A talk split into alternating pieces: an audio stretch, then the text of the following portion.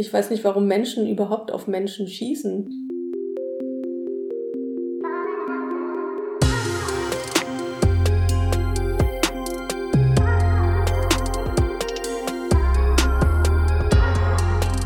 Hallo und willkommen zurück bei unserem Podcast Hashtag Milk Tea Stories.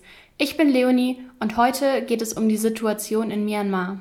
Dort gab es am 1. Februar 2021 einen Putsch und seitdem leben die Menschen wieder in einer Militärdiktatur.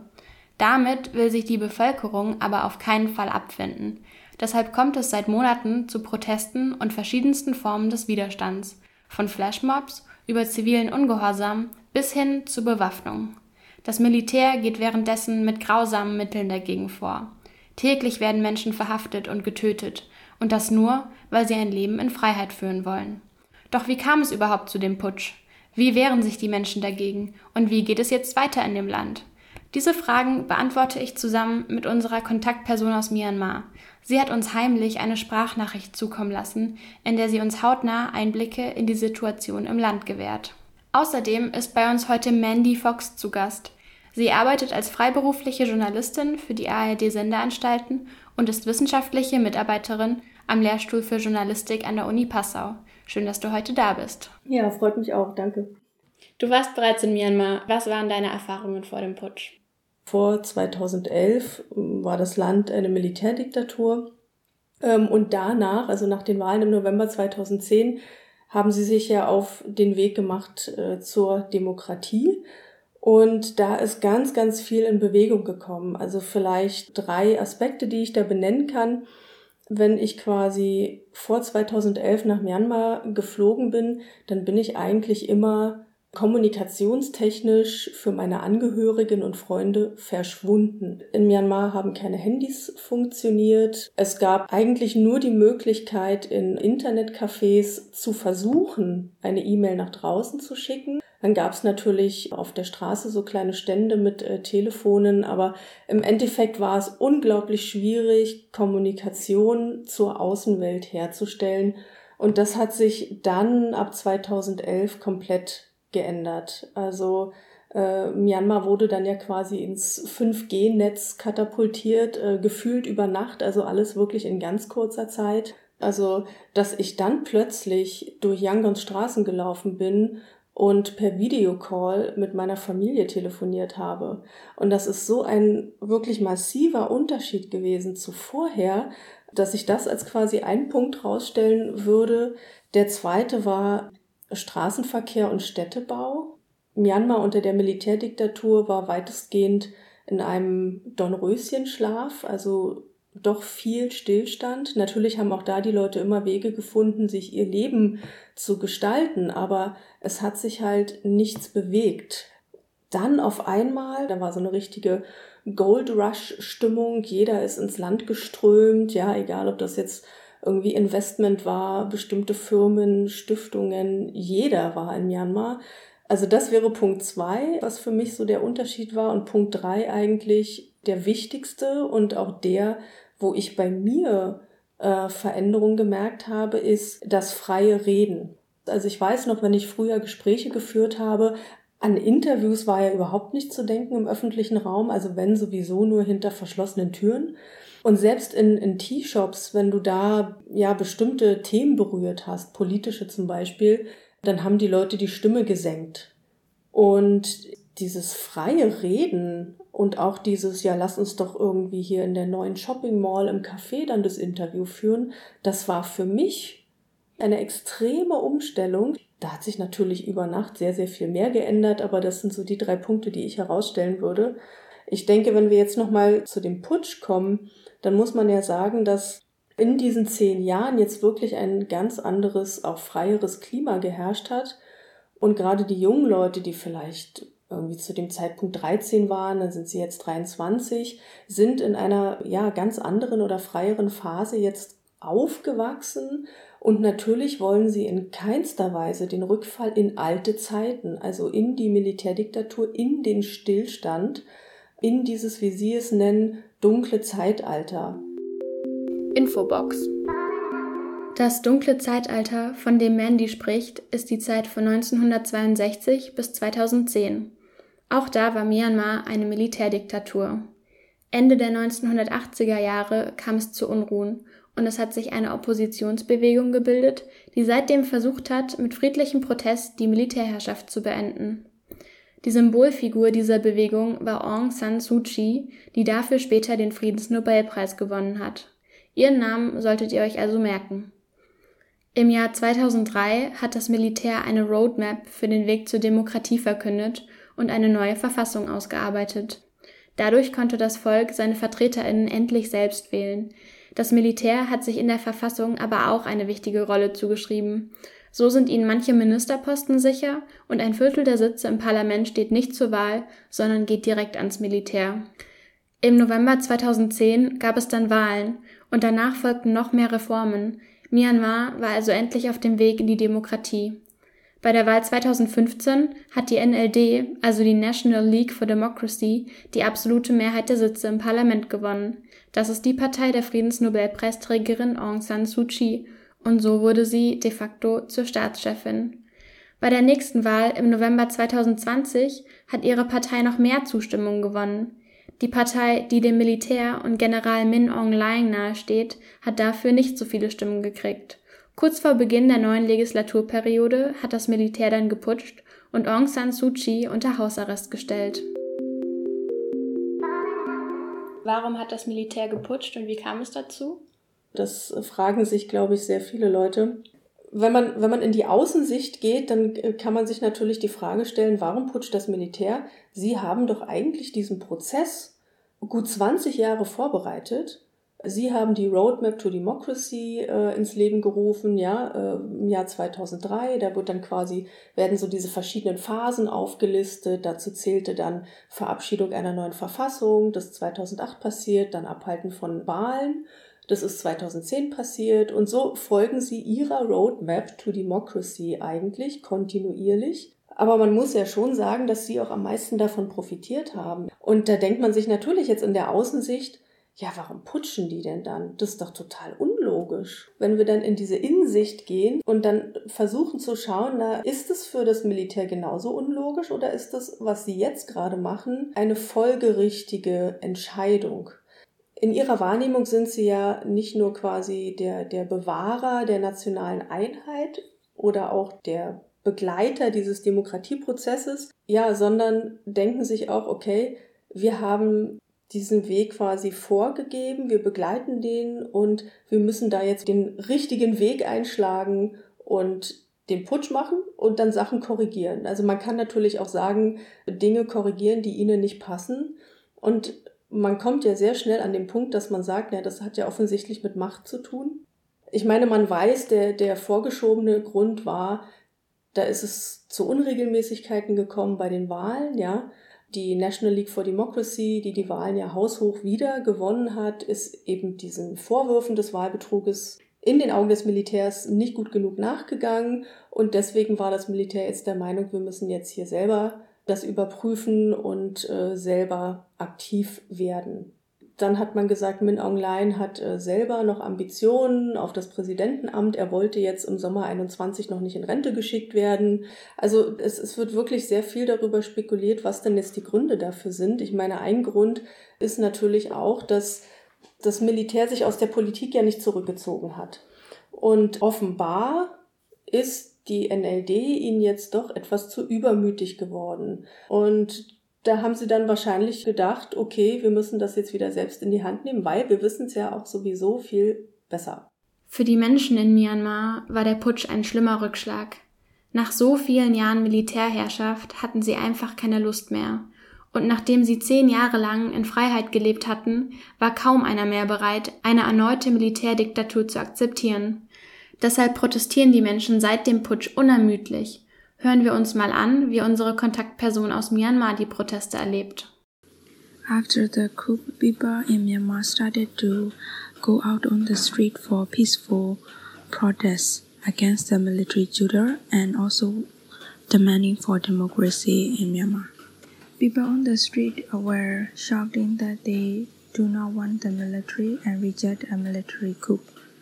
They also demand to give up the power to the civilian government who were elected by the people with the election in 2020 and also to release the detained people's leader and our president. Wie werden grundsätzlich in Myanmar die Proteste organisiert? Ist das einheitlich und mit System oder gehen da einfach Menschen auf die Straße, wenn sich's ergibt? Äh, mein Eindruck ist von außen, dass das alles sehr dezentral ist. Also es gibt jetzt nicht äh, eine Führungsfigur, ja, das wäre ja dann einfach fürs Militär, dann würden sie ähm, diesen Menschen verhaften und äh, dann hoffen, dass sich quasi die ganze Bewegung äh, zerstreut, zerschlägt. Aber so funktioniert's nicht, weil es gibt Flashmobs hier, Flashmobs da, andere kurzzeitige Zusammenkünfte oder dann auch wieder große ja, Protestmärsche. Different forms of um, resistance against the military has been taking place since from the beginning of the coup. People from different layers of society are protesting against the military in non-violent, peaceful ways. Civil disobedience movement was the very first non-violent, peaceful movement by the by the people, especially the doctors and the teachers. The civil servants started to refuse to work under the military rule. Infobox. Das Civil Disobedience Movement, von dem sie spricht, hat zum Generalstreik aufgerufen. Das bedeutet, dass Menschen aus allen Bevölkerungsgruppen überall in Myanmar sich weigern, ihre Arbeit wieder aufzunehmen. Sie versuchen so, dem Militär den Geldhahn abzudrehen. At the same time, Generation Z came up on the street and gathered the people to join the protest. Most of the communication and mobilization happened on, on social media, especially by the Generation Z, and uh, a lot of campaigns were initiated by them.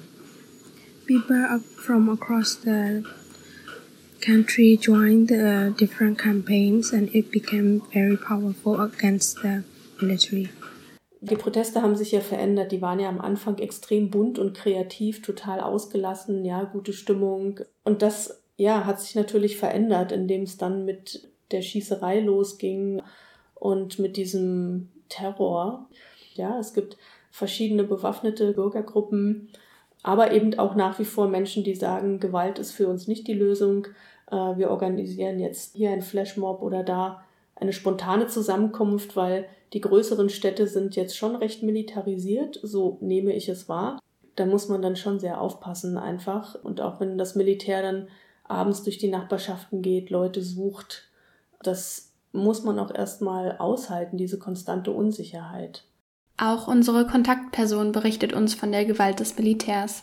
So the military started to brutally crack down the peaceful protests and there has been more than 800 people has been killed by the military.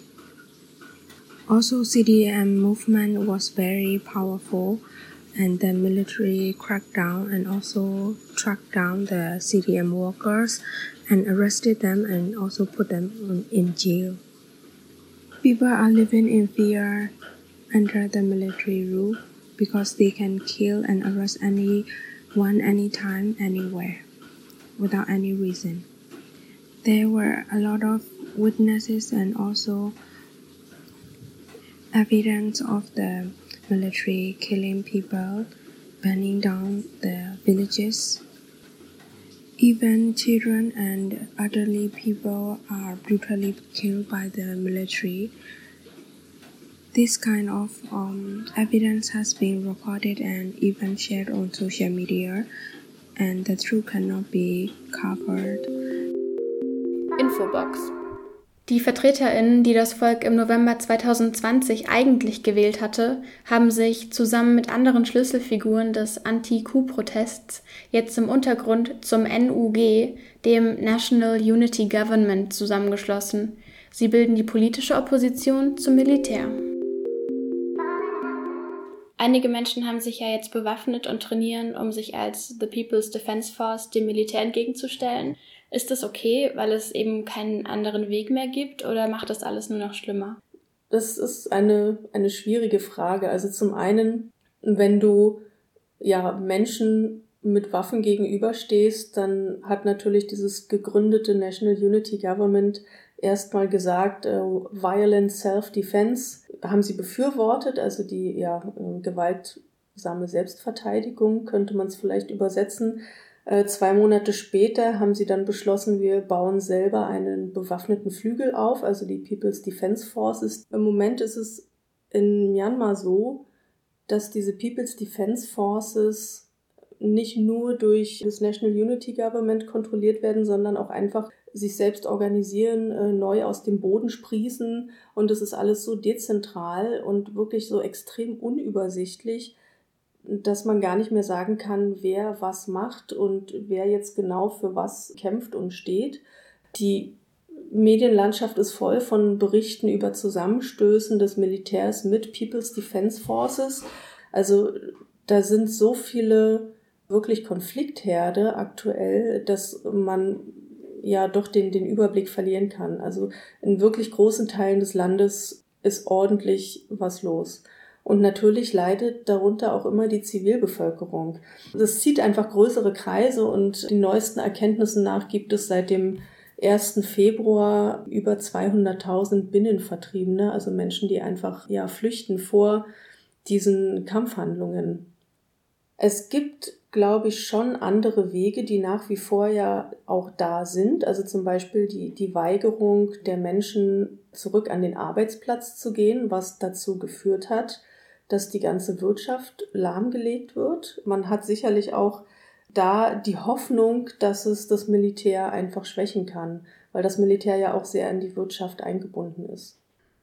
So sieht es also auf der Seite der Bevölkerung aus, die sich mit dem National Unity Government, der People's Defense Force und verschiedensten Formen des friedlichen Protests gegen das Militär stellt. Aber wer ist das Militär und wie viele Leute machen damit? Also es sind 400.000 äh, Menschen, die unter Waffen stehen, plus die ganzen Familienangehörigen. Dann ist man bei gut quasi einer Million, äh, die mit dem Militär in irgendeiner Form verbandelt sind. Wie werden denn die Soldaten an das Militär gebunden? Wie wird verhindert, dass sie desertieren? Ähm, ich denke, da ist es einmal die, die Hierarchie, die Befehlsstruktur. Es sind natürlich Androhungen von Strafe. Und man hat eben grundsätzlich dieses Problem der Sippenhaften. Also selbst wenn quasi der Soldat sagt, ich gehe da raus, in, inwieweit äh, hat meine Familie dann Konsequenzen zu befürchten durch meine Entscheidung. Und wie bei so vielen Sachen, es gibt so viele Grautöne. Es gibt nicht nur schwarz und weiß. Es gibt auch im, im Militär Menschen, die sympathisieren äh, mit dem Civil Disobedience Movement. Und es gibt Leute, die quasi ja indirekt oder die ähm, vielleicht auch heimlich zum Beispiel helfen oder unterstützen. Es gibt ja wirklich viele Formen, wie man den Protest unterstützen kann. Ob man jetzt anfängt, für die Protestierenden Suppe zu kochen, ja, ob man heimlich Geld spendet, ob man jemandem, weiß nicht, ein Bett für die Nacht äh, gewährt. Es gibt so, so viele Formen, wie man unterstützen kann, ohne sich direkt zu beteiligen, weil man vielleicht selber in einer schwierigen Position ist. Hat das Militär irgendeine konkrete Strategie? Also warum schießt das Militär zum Beispiel jetzt so viel auf die Zivilbevölkerung? Warum werden Kinder getötet? Was ist da die Strategie dahinter? Oder ist das überhaupt eine Strategie? Ich weiß nicht, warum Menschen überhaupt auf Menschen schießen. Die einzige Strategie, die mir dahinter einfallen würde, ist, Angst und Schrecken zu verbreiten und dadurch zu hoffen oder am Anfang gehofft zu haben, die Proteste im Keim ersticken zu können. Auch auf subtilere Art und Weise wird die Bevölkerung drangsaliert. When we also go out in the city, there are always checkpoints where they check the car or the motorbike and sometimes even check the phone and photos and sometimes Facebook. I have experienced that uh, in front of me, some people were checked. On the morning of the coup, the military cut off all the communication including phone lines, Internet and everything. Mit den Internet-Shutdowns ist es ja auch nicht so einfach. Wie kommen die Menschen denn jetzt an Geld für Essen und ihre alltäglichen Bedürfnisse? Wie wird der Alltag gemeistert? Die Menschen, die Rücklagen gebildet haben, leben jetzt von ihren Rücklagen. Also es ist nach wie vor so, dass äh, Geld gehortet wird, anstatt es auf die Bank zu bringen oder beziehungsweise Geld in Goldschmuck umgewandelt wird oder Goldbarren, die dann eben irgendwo eingelagert werden, um sie dann, wenn die Zeiten schlecht sind, einzulösen. Die Leute, die natürlich von Daily Wages leben, also die ähm, quasi jeden Tag einen ja, Betrag ausgezahlt bekommen, denen geht's natürlich absolut am schlechtesten. There were a lot of demand for cash in hand from the people because of the lack of internet, and then there was a crisis with the banking system.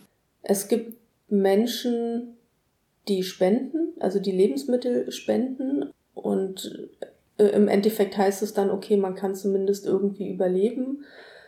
Äh, es ist schwierig zu sagen. Ich denke, es gibt sehr viele Unterstützersysteme, also untereinander, unter den Leuten.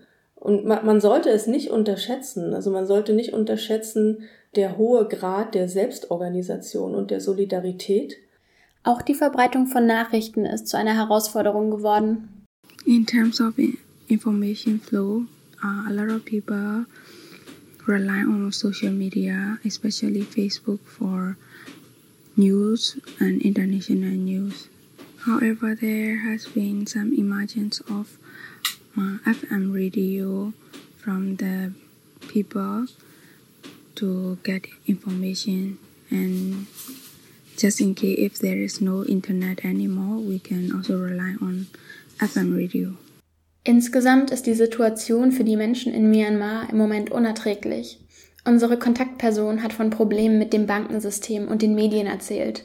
Doch Zensur und Armut ist noch lange nicht das Schlimmste, was die Menschen dort aushalten müssen. Auch die Corona-Pandemie hat unzählige Opfer gefordert. Und noch dazu leben die Menschen jeden Tag mit der Angst, vom Militär verhaftet oder getötet zu werden. Was kann die internationale Gemeinschaft da tun, um zu helfen? I would like to request the international community to support our elected government, national union government, and condemn the military government. Also, there has been a lot of um, refugee because of the civil war happening right now in different places of Myanmar. Some of the refugee are running to bordering countries like Thailand and India. So I want the international community to help them. Wie geht's jetzt weiter? Was für, was für Chancen haben die Menschen? Können sie gewinnen überhaupt? Und was wird passieren? Wie kann dieser Konflikt gelöst werden? Wenn man mich persönlich fragt, dann sehe ich, dass sich zwei Seiten absolut unversöhnlich gegenüberstehen äh, und jeglicher Raum für Kommunikation überhaupt nicht gegeben ist. Insofern ist mein persönlicher Eindruck, es geht so lange, bis eine Seite aufgibt und umfällt. Und ich kann nicht sagen, welche Seite das sein wird. Ein paar Tage nach unserem Interview hat sich die Lage in Myanmar noch einmal verschärft. Am 7. September hat das National Unity Government zum Verteidigungskrieg des Volkes gegen das Militär aufgerufen. Alles deutet jetzt auf einen Bürgerkrieg hin. Auch die Gewalt gegen die Zivilbevölkerung eskaliert immer weiter. Das Militär fliegt mittlerweile Luftangriffe und ganze Dörfer fallen den Kampfhandlungen zum Opfer. Über 1000 Menschen sind seit dem Putsch im Februar von Sicherheitskräften getötet worden und es werden jeden Tag mehr. Die UN-Hochkommissarin für Menschenrechte spricht von Verbrechen gegen die Menschlichkeit. Was bleibt in diesem ungleichen Kampf? Viel menschliches Leid und die Bereitschaft, alles zu opfern für etwas, das wir hier in Deutschland für selbstverständlich halten, Demokratie. Vielen Dank an Mandy und unsere Kontaktperson in Myanmar für diese authentischen Einblicke und vielen Dank an euch fürs Zuhören. Das war Milk Tea Stories, ein Podcast von Juliane, Kim und Leonie.